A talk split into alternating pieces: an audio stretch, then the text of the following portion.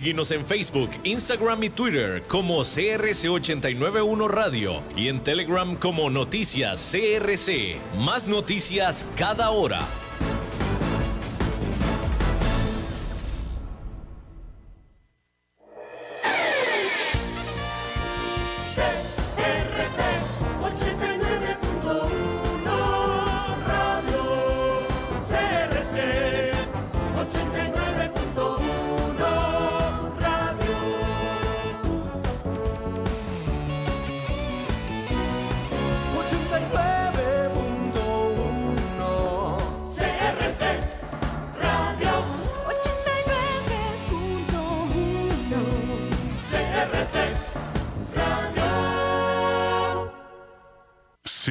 89.1 Radio y Cadena Radial Costarricense no se hacen responsables por las opiniones emitidas en este programa.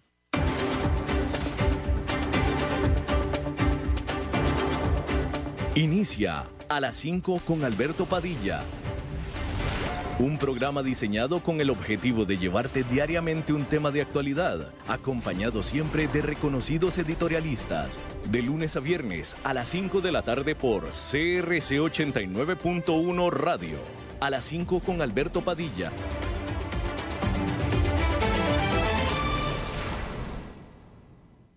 Hola, ¿qué tal? Saludos, bienvenidos a esta emisión de A las 5 con su servidor Alberto Padilla. Muchísimas gracias por estarnos acompañando y gracias por haber acompañado ustedes a Fernando Francia en la primera mitad de esta semana. Muchísimas gracias a Fernando y muchísimas gracias a ustedes que estuvieron con él apoyándolo siempre.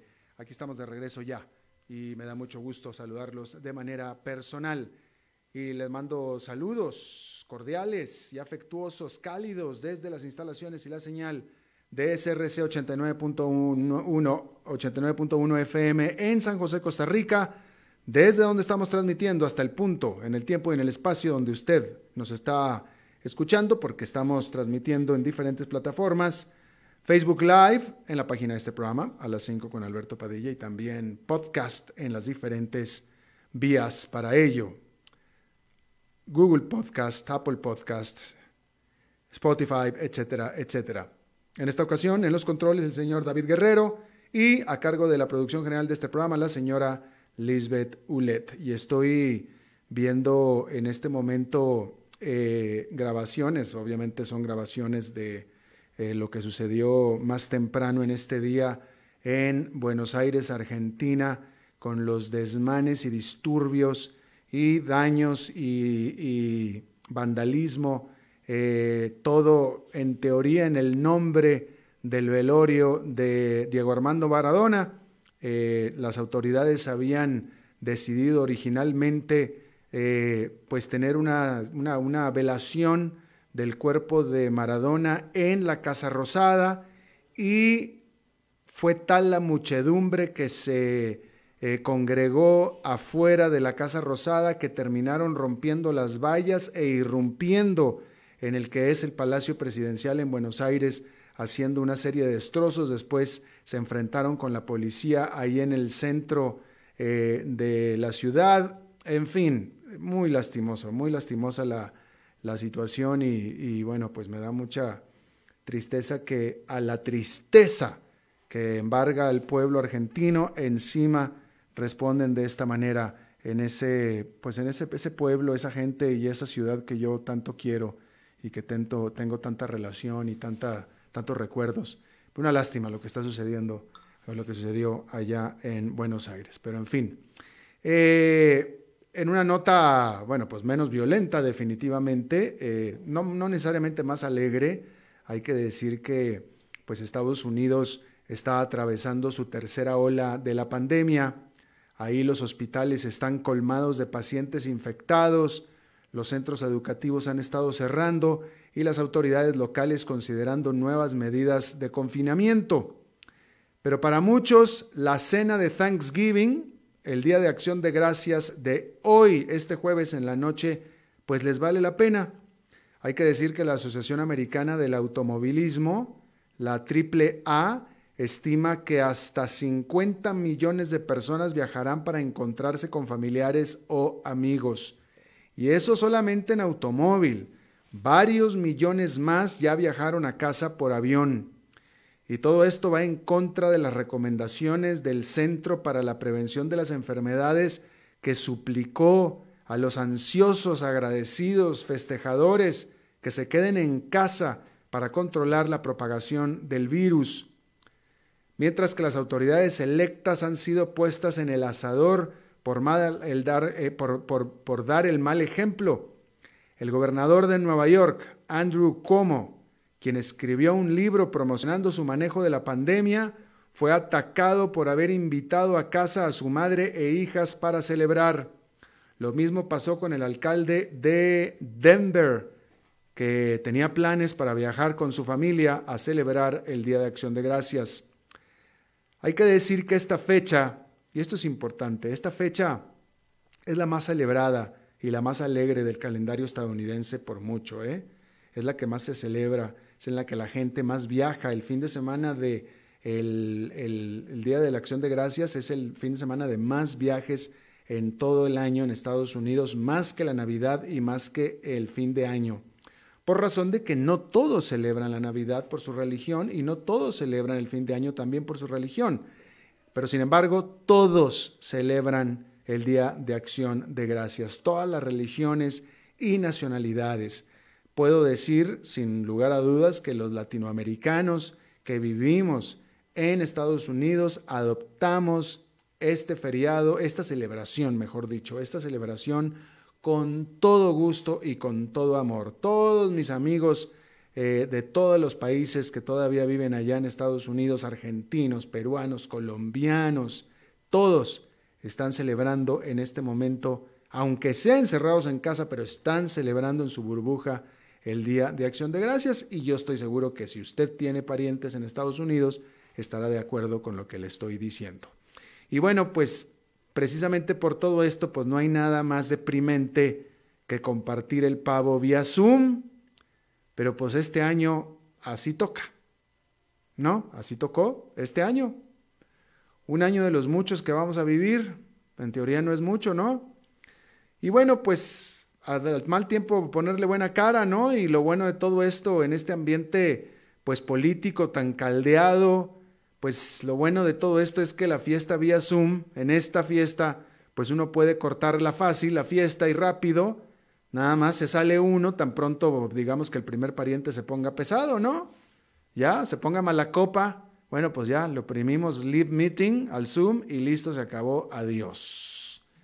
Obviamente estoy diciéndolo de manera chusca, pero sí, ese es el, eh, así es el, el, asunto de la tristeza para, bueno, para todo Estados Unidos de no poder celebrar, porque aún, aún los que van a viajar no creo que vayan a poder celebrar como se debe y como quisieran, creo yo, ¿no?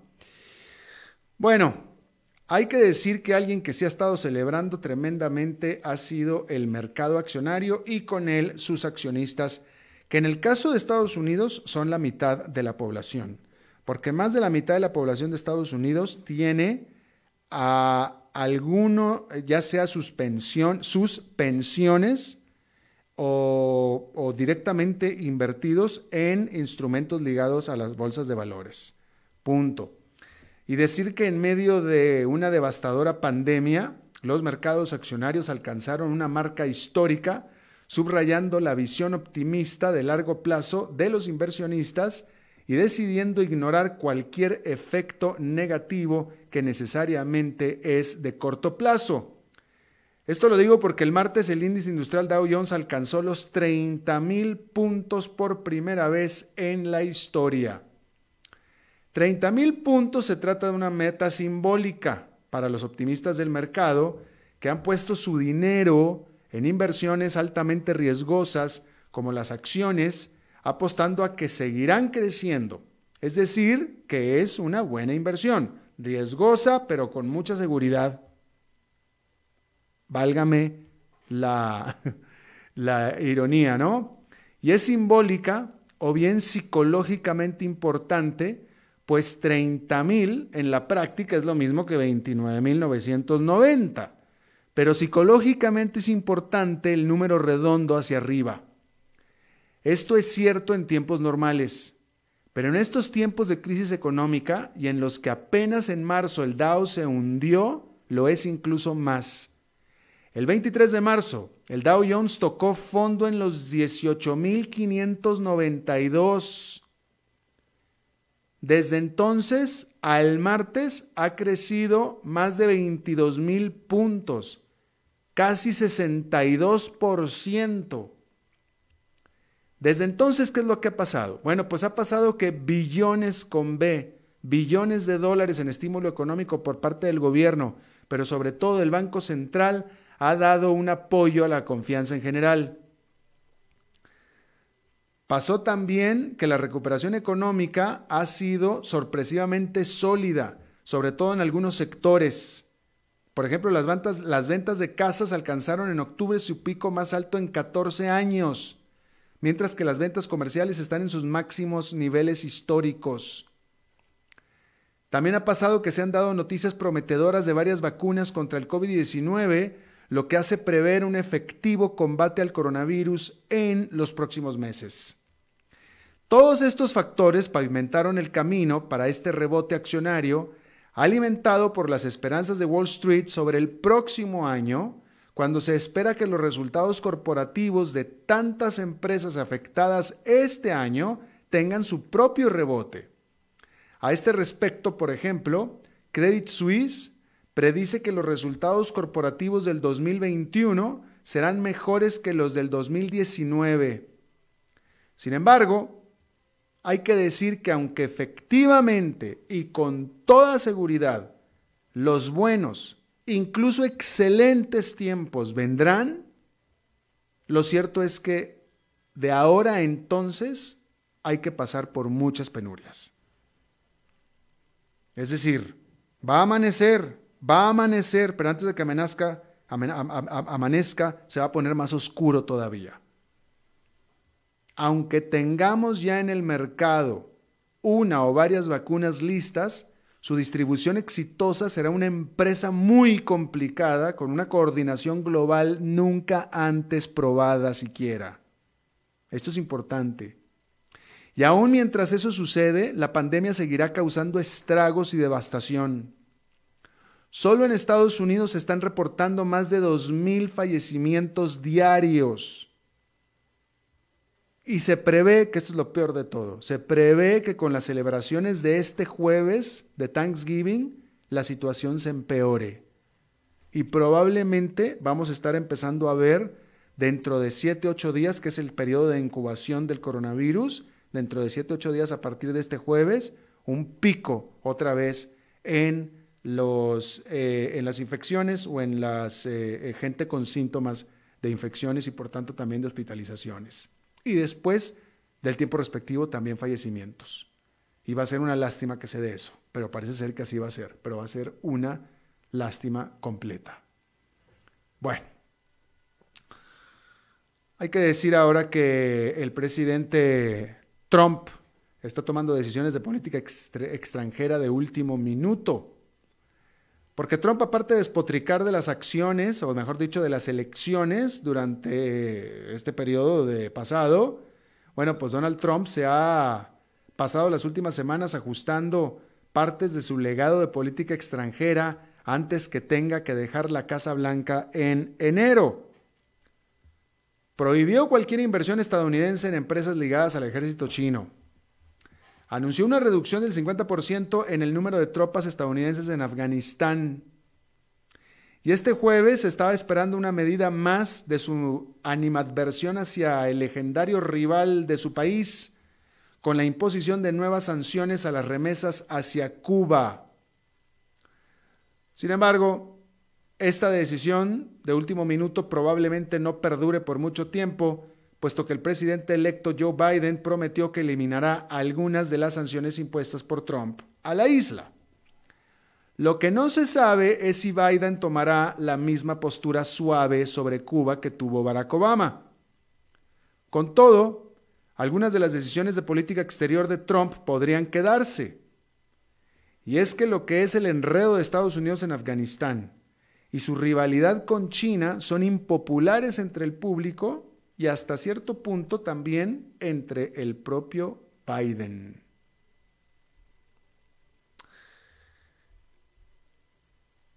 Bueno, con este crecimiento accionario y con el Dow Jones alcanzando los 30 mil puntos, el crecimiento espectacular de las acciones de Tesla ha sido una de las más importantes historias de mercado del mercado este año. Y no parece que vayan a dejar de crecer pronto las acciones de Tesla. El martes, las acciones de la automotriz eléctrica alcanzaron una evaluación de 500 mil millones de dólares. De hecho, cruzando hasta los 526 mil millones. Las acciones de Tesla han explotado solo este año 564% y valen ahora más que el valor de las acciones de todas las grandes juntas, Toyota, Volkswagen, General Motors, Ford, Fiat Chrysler junto a PSA Group, que es eh, Peugeot y Citroën. Y por supuesto que esto significa que sus accionistas todos están haciendo ricos o más ricos. En el caso del principal de ellos, su fundador, Elon Musk, sus acciones en su poder valen 136 mil millones de dólares de acuerdo a Bloomberg. Eso lo colocó ya a partir del martes como el segundo hombre más rico del mundo, desplazando a Bill Gates y solo detrás de Jeff Bezos. Ahora, ¿es justificado el valor que tienen las acciones de Tesla? Bueno, decir que Tesla ha estado teniendo un buen año. Vamos a empezar por ahí. Cumplió cinco trimestres consecutivos con ganancias por primera vez en sus 17 años de historia. Y la empresa en diciembre será añadida al indicador SP500, marcando el triunfo de Tesla sobre los tantos críticos y escépticos que tuvo dentro de Wall Street todos estos años. Goldman Sachs estima que al entrar al SP500 Tesla será la octava empresa más grande de las 500. Sin embargo, hay que decir que para ese valor, hay que decir que para ese valor que tiene de 500 mil millones de dólares, para ese valor Tesla es una empresa enana, es una microempresa. Este año Tesla va a vender solamente medio millón de automóviles. Es decir, que cada auto que Tesla coloque este año valdrá el equivalente a mil millones de sus acciones. ¿Cómo se compara esto? Bueno, pues Toyota este año venderá 9.400.000 vehículos. Es una enana, literalmente una enana. Entonces, ¿se justifica el valor de las acciones? Francamente, no pareciera. O sea, yo sí creo que las acciones de Tesla deberían haber ganado porque la empresa va ganando y la empresa va creciendo. Entonces yo sí creo que debieron haber ganado definitivamente acorde con su crecimiento pero 564% de crecimiento en nueve meses es, o sea, exageración es decir poco. Y alguna vez lo dijo el propio Elon Musk, ¿eh? Alguna vez lo dijo el propio Elon Musk. Bueno, a ver. Bueno, hay que hablar de que se crea un supercolosio literario. El gigante conglomerado alemán Bertelsmann empresa madre de la editorial Penguin Random House, por mucho la más grande publicista de libros en inglés y en español, y que por cierto es la casa editora de quien les habla, ganó la subasta para quedarse con la rival Simon Schuster, o Simon Schuster, también una de las grandes cinco del mundo. Con la compra, Penguin Random House tendrá casi la tercera parte de las ventas de libros en inglés y la empresa combinada controlará el 70% del mercado literario de ficción. Es de esperarse que los reguladores antimonopólicos pongan esta transacción bajo la lupa. Sin embargo, hay que decir que la última gran compra que hizo Bertelsmann, justamente de Penguin Random House, no molestó a las autoridades. Más aún, a los cinco grandes, estos cinco grandes han estado perdiendo mercado en los últimos años mientras que los pequeños lo han estado ganando. El precio de la compra de la venta fue por 2.200 millones de dólares, más de lo que el vendedor, que es Viacom o Viacom CBS, pretendía. Por lo que la pregunta es si acaso Bertelsmann sobrepagó por Simon Schuster. Bueno, pues a este respecto decir que la industria publicista tuvo un buen año. Y es que muchos encerrados en casa se dedicaron a leer libros, ya sea para educarse o para distraerse.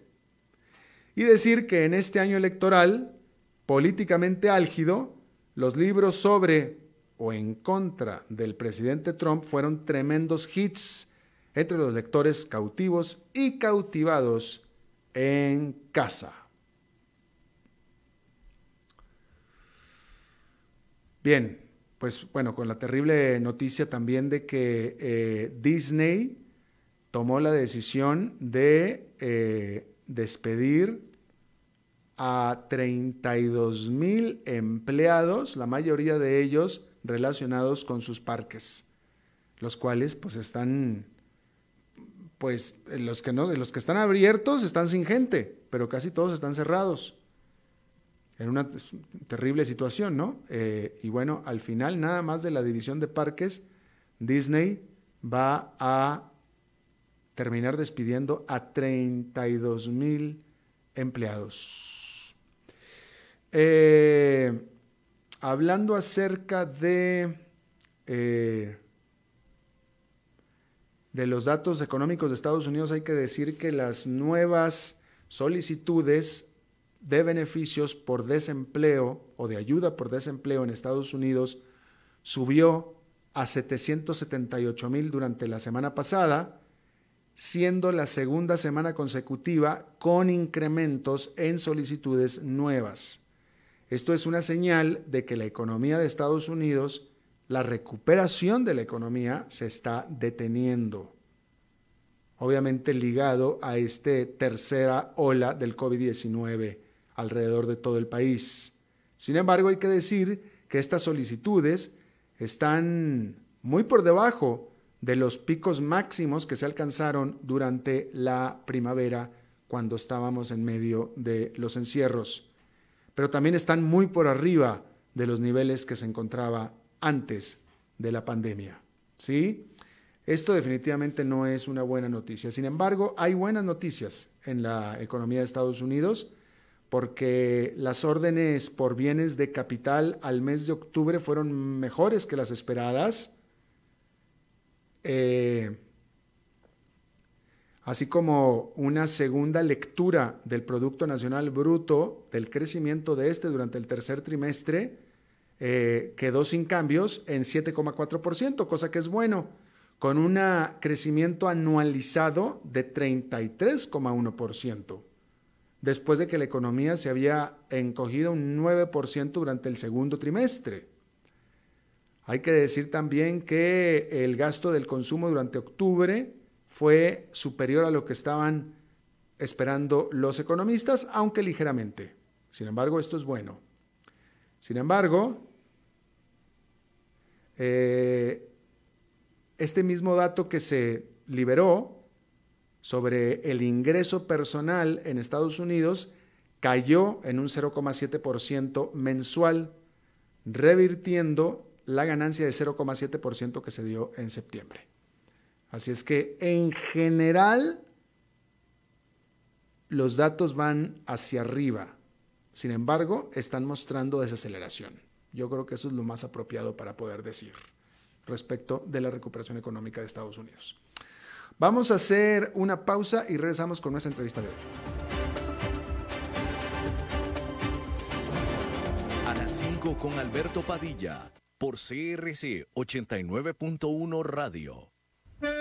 Tinto, blanco, rosado, espumante, seco dulce. El vino es como los amigos, proviene de diferentes cepas y familias convertidas en bodegas de tradición. La Iride, una bodega personal establecida en Mendoza, Argentina, produce vino de exportación con la calidad de Mendoza, expresada en taninos frescos, frutales, remembranzas de tabaco y chocolate. Una fiesta al paladar. La Iride, vinos argentinos de tradición.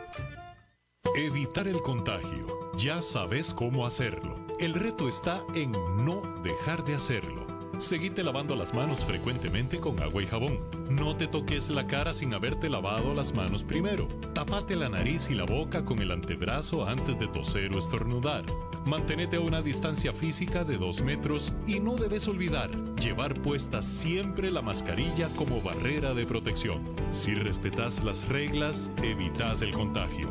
Sigamos cuidándonos. Esto es un problema de todos que resolvemos cada uno. Un mensaje de la Cámara Nacional de Radiodifusión y esta emisora. Haga crecer su negocio. Facebook, Mercadeo y más. Imágenes en alta definición, estrategia de crecimiento y muchos beneficios. Información al 7189-5277. Paquetes especiales desde 40 mil colones mensuales. Sí, todo eso desde 40 mil colones mensuales. Contáctenos al 7189-5277. Desde Maipú, Mendoza, la tierra del olivo nos llega aceite de oliva Laur. Su delicada y elegante textura, así como su afrutado aroma vegetal, lo convierten en un aceite especial para paladares exigentes. Disponible en tres variedades: Laur Cruz de Piedra, Laur Aceite de Oliva Extra Virgen y Laur Gran Mendoza Aceite de Oliva Extra Virgen. Lo mejor de tres zonas en una sola botella. Galardonado con el Gran Prestige Gold en el Terra Olivo 2018. Aceites de oliva Laur no pueden faltar en tu mesa. De venta en todas las tiendas, don Fernando.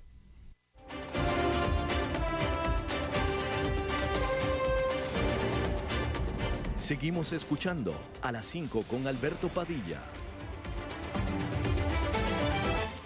Muchísimas gracias por continuar con nosotros. Bueno, de manera sorpresiva, sorpresiva eh, por el número récord, este, y también pues para los que no habíamos volteado a ver a Brasil hacía un rato, que es mi caso, pero este país, esta economía, creó un récord de 395 mil, 395 mil puestos de trabajo formales durante octubre, lo que subraya pues un eh, aceleramiento de la recuperación económica de este país que estuvo en recesión económica por tanto, tanto tiempo. Eh, se crearon de nuevo 395 mil trabajos formales, esto es un récord para un mes, esto fue en octubre, y se trata del el cuarto mes consecutivo con crecimiento o con creación de trabajos, cosa que es muy buena pues para cualquier país, especialmente para Brasil. Hay que decir que de todos modos la tasa de desempleo en este país permanece pues entre 14.5 y 15% aproximadamente, pero eh, con el tiempo y con estas cifras deberá comenzar a bajar, cosa que es muy, muy bueno. Ya que estamos hablando de Brasil, hay que decir que el gobierno de Brasil eh, suspendió las concesiones a las importaciones de algunos productos originarios de Costa Rica. Esto a partir del 17 de noviembre. Y esta medida fue tomada por... Eh, esta, medida fue tomada por, eh, la, pues por, por, el gobierno de, de Brasil en respuesta al aumento arancelario que hizo Costa Rica del azúcar que importa desde Brasil. Está conmigo en la línea y le agradezco muchísimo que esté con nosotros eh, Antonio da Costa, él es el embajador de Brasil en Costa Rica. Embajador, muchas gracias por estar con nosotros. Es siempre un placer hablar contigo, Alberto, y estar en tu programa, como lo sabes. Gracias, eh, embajador, bienvenido de nuevo. Bueno, a ver, Brasil entonces la nota dice que Brasil suspende algunas concesiones eh, que le daba a algunos productos de Costa Rica y esto fue en respuesta de, la, de lo que hizo Costa Rica de aumentar los aranceles a la importación de eh, azúcar. Eh, pregunta, ¿es esto una guerra comercial? No, para nada. Nosotros tenemos una relación excelente con Costa Rica en todos los ámbitos, incluso en el comercial. Tenemos un comercio que esperamos que pueda crecer, Hemos incluso propuesto a Costa Rica una serie de medidas para estimular las relaciones comerciales, las relaciones entre inversionistas. Estamos realmente intentando llevar una agenda positiva, proactiva y de mutuo interés eh, eh, entre Brasil y Costa Rica. Eh, como todos los países que tienen relaciones intensas y cooperativas y amigables, aquí y allá surgen pequeñas diferencias. En ese caso, Costa Rica aplicó una medida de salvaguardia a sus importaciones de azúcar. Eh, nosotros consideramos que la medida no se justificaba Y Costa Rica y Brasil son partes no solo de la OMC, pero de todos o casi todos los acuerdos de la OMC, entre los cuales está el acuerdo sobre salvaguardias que contiene una serie de reglas, de, digamos, de, de compromisos, o sea, de responsabilidades en materia de salvaguardias y de derechos en materia de salvaguardias. Costa Rica aplicó salvaguardias al azúcar brasileño y nosotros decidimos usar los derechos que tenemos al abrigo de ese acuerdo para aplicar a Costa Rica de manera muy limitada. creo que la nota lo dice, yo mm, no tengo la nota delante mío que la nota que tú tienes, pero nosotros tuvimos, mm, calculamos Brasil, el gobierno brasileño, los tres ministerios, Economía, Agricultura y Relaciones Exteriores, que somos que correspondemos por la cuestión del comercio exterior de azúcar eh, y las cuestiones relacionadas con la OMC, en nuestro caso, la Cancillería, Decidimos entonces usar los derechos que nos faculta el acuerdo de salvaguardias. Fue, lo fue hecho de manera muy, muy, muy parcial, Alberto. O sea, eh, el, el, no lo voy a llamar de daño, el efecto de la medida de Costa Rica, calculada de manera muy conservadora por nosotros, eh, genera pérdidas a Brasil de aproximadamente 3.7 millones de dólares, casi 4 millones de dólares. calculamos de forma muy conservadora. Y Costa Rica ya aplicaba a, una tarifa de nación más favorecida a las importaciones de azúcar muy elevada, ¿no? En un contexto en que la producción de azúcar acá no ha tenido un desempeño mm, tan malo y las exportaciones brasileñas eran pequeñas. pero objetivamente generaron un daño a nuestros productores y también generaron un daño, si tú quieres, a las empresas que importan azúcar brasileño acá y por lo tanto decidimos, eh, con base a las reglas del OMC, aplicar este, esta, esta, esta muy parcial, porque los efectos que nosotros calculamos de esta primera medida generan tal vez efectos, una, nos, nos generan beneficios de aproximadamente 900 mil dólares, que están muy por debajo de los 4 millones que, mm. conservadoramente calculamos. Eh, eh, embajador, la, verdad es que eh, la, pregunta primera que te hice sobre la guerra comercial, acepto que fue exagerada, pero quería saber cuál era la reacción diplomática del embajador. Así es que este, no, no te voy a pelear esa porque claramente no es una guerra comercial. Sin embargo, Ah, eh, muy diplomáticamente hablas de salvaguardas. Eh, podemos decir que es una represalia. Brasil tomó una represalia comercial contra Costa Rica, ¿sí? No. ¿Tampoco? ¿Cuál es la diferencia ahí?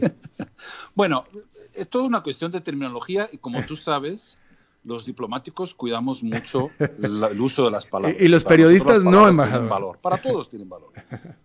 Para nosotros también.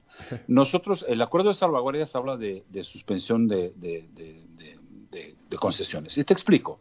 Las tarifas son una concesión a la entrada del, mercado, ¿verdad? Y esas tarifas tienen un cierto valor, ¿verdad? Hay desde tarifas ceros a tarifa muy elevada. La tarifa de Costa Rica al azúcar importado acá creo que es de 47 o 48%. Eh, y, por lo tanto, eh, eh, cuando Costa Rica pone una sobretarifa a eso, ahí ya es impracticable. Piénsalo, nosotros, Brasil tiene, es tal vez el productor más competitivo del mundo en materia de azúcar, ¿no? Y nosotros no tenemos ningún tipo de subsidio a la producción de azúcar brasileño. O sea, el azúcar brasileño no tiene subsidio, es competitivo, es competitivo en todos los mercados, tan competitivo es que nosotros ingresamos en mercados como el de Costa Rica que tienen tarifas de 47, 48, 50% pero ya la tarifa excesiva de la salvaguardia ya genera una barrera intransponible y hay que recuperar entonces las pérdidas de esa barrera, ¿verdad? Pero te cuento, para que no estemos en esta discusión si hay guerra, si no hay guerra, eh, y si hay retaliación o no hay retaliación. Yo lo que le, le diría es lo siguiente, nosotros estamos convencidos, yo estoy convencido, de que esto se va a resolver como todo lo que ya resolvimos con Costa Rica de la manera más cooperativa y amigable y vamos a encontrar una solución. Nuestra expectativa es que Costa Rica eh, nos ofrezca compensaciones a las pérdidas que tuvimos. Eso es lo que normalmente el acuerdo de salvaguardias prevé que sí, se pueden imponer salvaguardias y que el país que impone salvaguardias podrá ofrecer compensaciones a los países que se vieran afectados por esa medida de salvaguardias. Y es en el fondo lo que nuestra expectativa es que Costa Rica nos ofrezca compensaciones y este problema se resolverá fácilmente. Eh, y, punto. Eh, entonces, entonces eh, ciertamente aquí no acaba el asunto, es decir, siguen las negociaciones bilaterales con respecto a esto. Sí. segunda pregunta, por lo que tú me estás explicando, embajador, la medida que ustedes tomaron, esta represalia o salvaguarda, está dentro del marco de lo que prevé la OMC. De lo que prevé el acuerdo de salvaguardas de la OMC, sí, exactamente. ¿Y, y la medida que tomó Costa Rica también? La medida que tomó Costa Rica es una medida de salvaguardias al abrigo del acuerdo de salvaguardias. Podemos, el acuerdo de salvaguardias prevé una serie de reglas para que un país pueda tomar medidas de salvaguardia. Yo te confieso, Brasil está dispuesto a negociar compensaciones, por lo tanto, está aceptando que la medida de salvaguardia se aplique siempre y cuando se nos ofrezcan compensaciones para las pérdidas que vamos a tomar. Mm. O sea, nosotros en la OMC no cuestionamos en este momento la validez de la medida de salvaguardias de Costa Rica, sino mm. sencillamente utilizamos los mecanismos de que disponemos en el acuerdo para, ah, para aplicar, para pedir compensaciones o, o, o entonces, como hicimos, suspender derechos de tal manera a obtener la compensación por esa mm. vía, ¿verdad? Por la mm. suspensión de derechos. El problema de la suspensión de derechos es que acaba afectando sectores que no son el sector azucarero en sí, ¿verdad? Tanto de una parte cuanto de otra y, por lo tanto no es la mejor solución, a mi juicio personal, Antonio da Costa, ¿verdad? Y, a mi juicio personal la mejor solución es, son las compensaciones. Dígase de paso, Brasil no aplica salvaguardias, eh, Brasil aplica muy raramente derechos antidumping, eh, y, y, nosotros consideramos que nuestras tarifas están correctas y que el mercado con esas tarifas están protegidas. Y, y en ningún producto, dígase de paso, no solo azúcar, ningún producto. Y, por lo tanto, nosotros no tenemos la costumbre de tratar salvaguardias, ¿verdad? Nosotros Brasil. Nosotros tenemos costumbre de tratar antidumping, que es diferente, ¿verdad? Ajá. Eh, si todo esto estaba dentro del marco de la OMC, eh, eh, la, la, decisión, todo esto se genera por la decisión de Costa Rica. Pregunta, ¿fue una decisión unilateral en el sentido de que la hizo sin consultar, sin avisar? No, no, al revés. Nosotros participamos acá, Costa Rica, muy gentilmente. Eh, nos invitó como partes interesadas, juntamente con otros países, Canadá en particular, a, participar, a dar nuestra opinión al respecto del cuando se inició el proceso de investigación de salvaguardias, ¿verdad?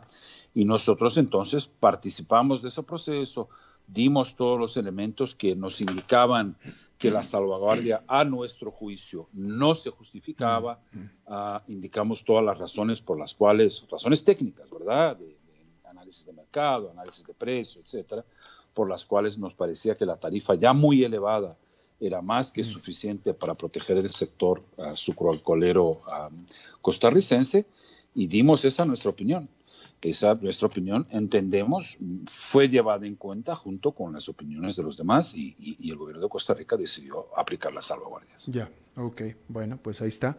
Este, creo que quedamos eh, claros. Eh, Antonio da Costa, embajador de Brasil en Costa Rica, te agradezco muchísimo que hayas tomado el tiempo para charlar con nosotros de nuevo. No, siempre, siempre un gusto, Alberto, estar contigo, tú ya lo sabes estoy siempre, no solo a tu orden, pero a la orden de, toda la, prensa de Costa Rica. Eh, mi papel acá es ser no solo el embajador de Brasil en Costa Rica, pero también ser, el, explicar al, país eh, eh, la profunda amistad que tenemos con Costa Rica y que estos hechos son absolutamente menores y, y manejables y administrables como tantos otros. ¿no? Nuestra agenda con Costa Rica es, dígase de paso, ampliamente positiva yo vi que se dio mucha atención a esto, pero yo estoy convencido de que esto es un problema que lo vamos a gerenciar dentro del marco de relaciones excelentes que tenemos con Costa Rica. Eh, eh, ¿qué, te pareció? ¿Qué puedes decir de la, de la cobertura? Eh, esta es la primera vez que yo en lo personal me, me, aboco a este tema, porque en primer lugar estoy regresando de vacaciones, pero ¿qué te pareció de la cobertura que hicieron los medios de Costa Rica a este tema? Pues mira, yo, yo entiendo que los medios de Costa Rica eh, de alguna manera eh, reflejan una preocupación al respecto de, la, de las medidas de protección del mercado. Se involucró también una discusión que yo entiendo que ya está superada al respecto de que del, del, ministro del COMEX. O sea, o sea yo, yo acompañé, pero, pero te confieso que acompañé mirando y diciendo, bueno, pero nosotros lo que hicimos fue lo que está en el acuerdo y, habíamos conversado ya con Costa Rica y Costa Rica, el gobierno de Costa Rica conoce perfectamente nuestra posición y por lo tanto a mí no me pareció, eh, no me pareció que fuera necesario dar grandes explicaciones. Pero como tú mismo viste nuestro gobierno a la luz incluso de lo que un poco yo había comunicado que se estaba diciendo aquí, soltó esa nota que tú, tú mismo viste me comentaste eh, en el cual básicamente es una nota muy corta, pero que explica nuestra posición para dejar en claro cuál es nuestra posición, ¿verdad? La nota lo dice, y es, esa nota que tuviste dice exactamente cuál es la posición del gobierno de Brasil, es muy clara, muy, como viste, muy, muy corta, muy clara y muy objetiva, y tiene la pluma de los tres ministerios involucrados, y creo que con eso dejamos en claro esa posición. Yo, yo la verdad no vi acá en la prensa aún, pero he estado involucrado en tantas otras cosas diferentes eh, que no, no, he estado teniendo mucho tiempo de acompañar eso. Tendría que preguntar a mis colegas del comercial.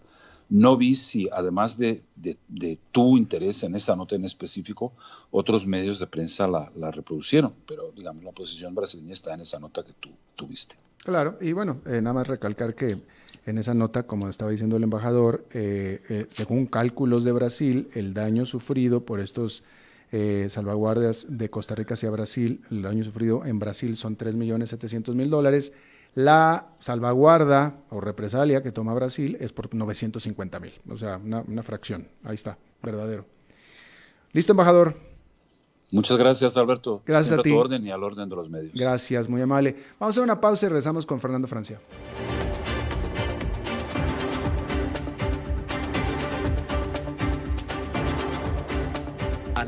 Con Alberto Padilla por CRC 89.1 Radio. Tinto, blanco, rosado, espumante, seco dulce. El vino es como los amigos, proviene de diferentes cepas y familias convertidas en bodegas de tradición. La Iride, una bodega personal establecida en Mendoza, Argentina, produce vino de exportación con la calidad de Mendoza expresada en taninos frescos, frutales, remembranzas de tabaco y chocolate. Una fiesta al paladar. La Iride, vinos argentinos de tradición. Evitar el contagio. Ya sabes cómo hacerlo. El reto está en no dejar de hacerlo. Seguite lavando las manos frecuentemente con agua y jabón. No te toques la cara sin haberte lavado las manos primero. Tapate la nariz y la boca con el antebrazo antes de toser o estornudar. Mantenete a una distancia física de 2 metros y no debes olvidar llevar puesta siempre la mascarilla como barrera de protección. Si respetas las reglas, evitas el contagio. Sigamos cuidándonos. Esto es un problema de todos que resolvemos cada uno. Un mensaje de la Cámara Nacional de Radiodifusión y esta emisora. Haga crecer su negocio. Facebook, Mercadeo y más. Imágenes en alta definición, estrategia de crecimiento y muchos beneficios. Información al 7189-5277. Paquetes especiales desde 40 mil colones mensuales. Sí, todo eso desde 40 mil colones mensuales. Contáctenos al 7189-5277.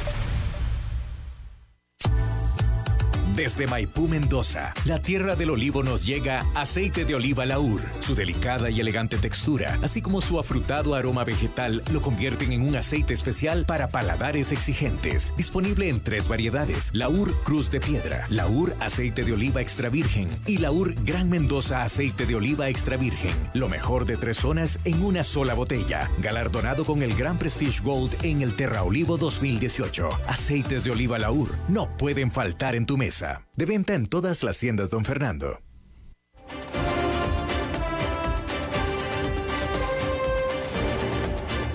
Seguimos escuchando a las 5 con Alberto Padilla. Bueno, como cada jueves y también lunes, martes y miércoles de esta semana, Fernando Francia. ¿Cómo estás, mi querido Fernando? ¿Cómo te fue? Pura vida, súper bien, súper bien, creo. alguna gente le gusta más, alguna gente le gusta menos, algunas de las de los temas que tratamos, como siempre pasa, ¿no?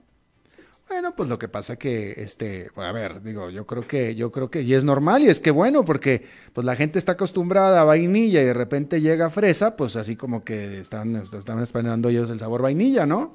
Entonces, sí, sí, sí, pero hay que probar, hay que probar casi de todo. Yo estoy de acuerdo, yo estoy de acuerdo, definitivamente. Yo si tuviera un clon, aún así te pediría a ti que hicieras mi programa, porque qué aburrido. ¿Ves? Qué bueno, qué bueno. Exacto. Pues sí, eso, eso es lo lindo de, de, hacer un poco de todo y de reaccionar al momento. Ayer fue un, un, programa distinto. ¿Ah, y hoy vuelvo a, a, los temas más o menos de, de siempre. Uno sabe cuándo va a estar expuesto, uno en realidad no sabe cuándo va a estar expuesto a alguna situación que involucre alguna acción de los sistemas de justicia. No porque uno cometa algún crimen o falta, sino simplemente porque siempre puede haber quien te acuse de algo y tengas que defenderte. Es decir, uno puede estar en una situación siendo culpable o siendo inocente. Es el caso, por ejemplo, de Mario Berrenechea. Ustedes seguramente han escuchado su nombre, él era gerente del Banco de Costa Rica, nombrado en 2014 y suspendido en julio del 2017, investigado por el caso del cementazo. Poco después fue detenido y se dictó en su contra prisión preventiva. Primero en el Centro de Atención Integral de la Persona Adulta Mayor, en la Reforma, y luego en prisión domiciliaria. En total, tres años. Tres años.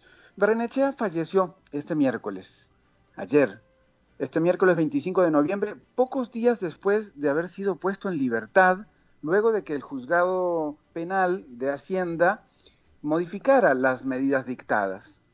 Resulta que la Fiscalía no había presentado acusación en su contra en los tres años que estuvo en prisión preventiva y el plazo máximo para mantener a una persona en privada libertad, pues caducó.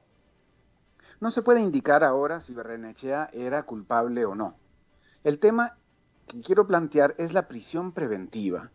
¿Saben ustedes en qué supuestos se puede utilizar esta medida? ¿Saben ustedes que es excepcional? Bueno, es los supuestos son riesgo de fuga, obstrucción de la investigación o probabilidad de que siga cometiendo el delito del que se le investiga. Así lo indica la doctrina jurídica sobre el tema el uso de esta medida debe cumplir una función procesal, o sea, es de procedimiento. Pero ¿qué sucede en Costa Rica? Bueno, resulta que en los últimos años, desde 2015 a 2019, el porcentaje de personas privadas de libertad en condición preventiva aumentó en 9 puntos porcentuales, de 20% de toda la población penitenciaria a casi un 30%, 29,9% de la población penitenciaria está en prisión preventiva casi la tercera parte de quienes están en prisión están de manera preventiva. Es decir, el sistema penal no les ha encontrado culpables de delito alguno por ahora. De esto sorprenden dos cosas. En primer lugar, tal como lo indica el Estado de la Nación en el tercer informe de Estado de la Justicia del 2020, resulta que la sobrepoblación y hacinamiento carcelario se ven influenciadas por el aumento de la población indiciada, es decir, quienes están en prisión preventiva. Pero lo más sorprendente es el hallazgo que indican Rosaura Chinchilla y Rosaura García. Un 37% de personas juzgadoras costarricenses entrevistadas por esa investigación tenían en cuenta, al momento de resolver la solicitud de prisión preventiva, la alarma social, la presión y la cobertura periodística que tuviera el caso, la real o la que pudiera llegar a ocurrir. Esto es lo inaudito. Que en ocasiones algunas, algunos jueces dicten prisión preventiva por miedo al que dirán, no por considerar que existen alguna de esas razones jurídicas para que se aplique una medida de tal magnitud. Insisto, no importa si son culpables o no, porque a ese momento del proceso en su contra la justicia aún no lo ha determinado. La prisión preventiva es una medida muy fuerte. Volvamos al inicio. Imagínate que a vos te acusan de un delito, imagínate que sos inocente e imagínate ahora que salió en varios medios de prensa y un juez decide aplicarte prisión preventiva, no porque te vayas a ir del país, sino porque no quiere enfrentar el juicio mediático que decidió que sos culpable antes del veredicto de la justicia. Imagínate que, qué diferente sería defenderte si todas las noches llegas a tu casa y no estás en prisión preventiva y te vas a dormir con la seguridad en tu hogar y con el apoyo de los tuyos. Bueno, Berrenechea murió tras más de tres años de prisión sin haber siquiera, sin saber siquiera si iba a haber acusación. Pareciera que claramente ahora ya no está, ya no podrá escapar, ya no podrá intervenir en la investigación y ya no podrá ni siquiera cometer el delito como el que se le acusa. Obviamente tampoco podrá ser condenado. Y sí, bueno, este, pues sí, efectivamente, y, con un final trágico, desafortunadamente. en este caso, pero eh, ese, ese 30% de prisión de, gente que está en, prisión, eh, eh, en la cárcel por prisión preventiva, que muchos podrán ser aplicados al, momento procesal, es decir, quizás algunos sí tienen riesgo de fugarse o, o alguna situación así que el juez haya tomado en cuenta, pero la, la inquisición que hace la prensa muchas veces cuando eh, a veces sin investigar a fondo, informa de una manera irresponsable y sobre todo levantando las hordas de, reacciones en la población, tiene mucho que ver en la acción de los jueces. Y ojo, no está mal que la prensa informe, pero tiene que saber por qué. De acuerdo, nos tenemos que ir, nos tenemos que ir, ya aquí ya David ya estaba aplicando aquí la guillotina, pero eh, eh, eh, tú tienes toda la razón. Después de lo que vamos a hablar es, de todos modos, de la manera, y que tú lo, dijiste aquí en tu comentario, los jueces se dejan influenciar, que no debería suceder, por más que la prensa sea tan mala como es. Exactamente. ¿No? Ok.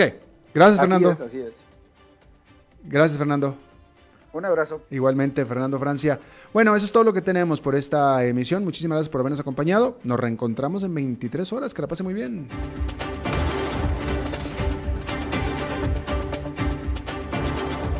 Concluye a las 5 con Alberto Padilla. Un programa diseñado con el objetivo de llevarte diariamente un tema de actualidad, acompañado siempre de reconocidos editorialistas, de lunes a viernes a las 5 de la tarde por CRC 89.1 Radio. A las 5 con Alberto Padilla.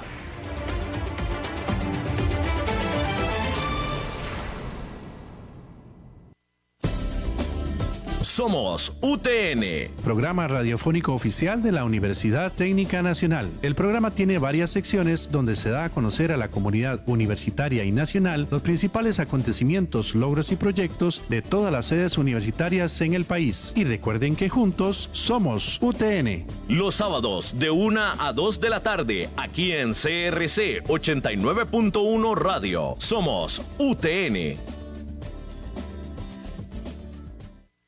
Somos más que descuentos. Somos una red de servicios a su disposición. Somos medicina preventiva e integral. Somos Global Medical y estamos en todo el país. Farmacias, ópticas, especialidades médicas, laboratorios. Somos Global Medical. Salud total a su alcance. Llámenos al 4010-0171. Síganos en redes sociales como Global Medical Costa Rica. Colby Negocios, soluciones para pymes, le presenta las noticias CRC de la hora. Hola, ¿qué tal? Son las 17 horas con 57 minutos y estos son nuestros titulares.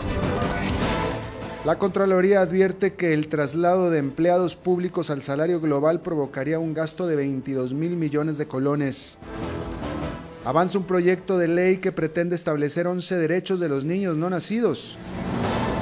Nuevo billete de 20 mil colones comenzó a circular hoy en la economía nacional. La empresa Ebonic contratará a profesionales en tecnología. En el mundo, la vacuna contra el COVID-19 en El Salvador será gratuita, universal y voluntaria. Y en los deportes, el torneo de primera división podría terminar el 3 de enero.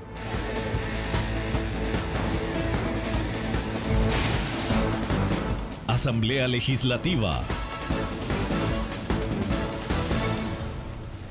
La Contraloría General advirtió a los diputados que el traslado de los funcionarios públicos al salario global generaría un gasto máximo de 22 mil millones de colones al Estado. Esa transición está incluida en el proyecto de ley de empleo público, el cual es discutido actualmente por los legisladores. Inclusive la Contraloría proyectó otros dos escenarios sobre el gasto que generaría el gobierno la implementación del esquema del salario global donde habría un costo intermedio de más de 18 mil millones de colones y uno mínimo de más de 4 mil millones de colones. El proyecto de ley indica que el salario global aplicaría para todos los empleados públicos actuales y los que ingresarán más tarde. La Comisión de Juventud, Niñez y Adolescencia dictaminó afirmativamente un proyecto de ley que pretende establecer 11 derechos de los niños no nacidos. Se trata de una forma, mejor dicho, de una reforma al Código de la Niñez y la Adolescencia en el artículo 12 para que los seres humanos en gestación tengan derecho a la vida, la familia, a la igualdad, al reconocimiento de su personalidad jurídica, a la integridad física de su cuerpo también. Este último provocará que el feto no puede ser objeto de intervenciones genéticas. También les da rango de derecho a no ser discriminados por ningún motivo y a una protección especial de parte del Estado. Ahora el proyecto debe atravesar otros dos días de emociones que se verán en la misma Comisión de Juventud, Niñez y Adolescencia. La economía. El nuevo billete, el nuevo billete de 20 mil colones comenzó a circular este día en la economía nacional. El Banco Central comunicó semanas atrás la salida de este billete para esta fecha. Además, para el 1 de diciembre saldrán los nuevos de 5 mil y de 2 mil. Los nuevos billetes están impresos en sustrato de polímero, un material más resistente en comparación con el papel de algodón del cual están hechos los modelos actuales. En el caso de los de mil y diez mil, saldrían en el 2021 siempre y cuando la demanda de fin de año pueda ser atendida con los actuales billetes. Empleo. La compañía transnacional alemana Evonik Costa Rica pretende incorporar los servicios de soporte técnico para el continente americano mediante la contratación de nuevo personal que sea profesional en el ámbito tecnológico. De acuerdo con la empresa, se está reclutando ingenieros de soporte técnico y gerente de sistemas de soporte de TI. Además, ambos perfiles deben ser bilingües o trilingües en los idiomas de español, inglés y portugués. El proceso de selección y reclutamiento será hasta febrero de 2021.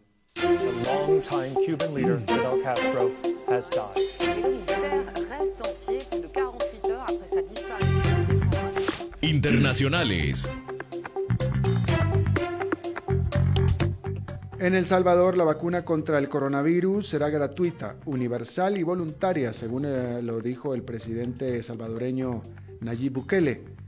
Indicó que el laboratorio AstraZeneca, que desarrolla la vacuna junto a la Universidad de Oxford, suministrará un lote de 2 millones de dosis, las cuales se esperan aplicar en el primer trimestre del 2021. Bukele también fue enfático en que la prioridad de su país será vacunar al personal de primera línea en la atención de la pandemia y posteriormente por grupos de riesgo como los mayores de 50 años y personas con enfermedades crónicas. La pasión de los deportes en noticias CRC 89.1 Radio.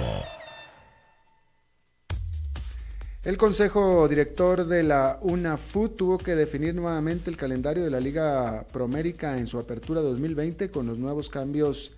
Eh, dicho certamen podría finalizar el 3 de enero del próximo año. En la reunión ordinaria se acordó la reprogramación del partido de la jornada 13 entre Limón FC contra Herediano para el domingo 6 de diciembre y la jornada 16, última de la fase regular, para el domingo 13 de diciembre, con los encuentros que definen la clasificación y liguilla a las 3 de la tarde. El 9 de diciembre no podrá ser utilizado debido a que CONCACAF solicitó esta fecha para los encuentros de repechaje que enfrenta a los perdedores de los cuartos de final de la Liga CONCACAF para sacar dos de los seis boletos a la Liga de Campeones 2021. Así, las modificaciones, las semifinales se jugarían el 16 y 20 de diciembre, la fase final el 23 y 27 del mismo mes y una eventual gran final el 30 de diciembre y el 3 de enero. Está usted informado a las 18 horas con 3 minutos, exactamente en 12 horas las primeras informaciones del nuevo día. No se vaya porque está empezando el programa Contacto Deportivo. Lo saluda Alberto Padilla, que tenga buenas noches. Colby Negocios, con las mejores opciones de conectividad, le presentó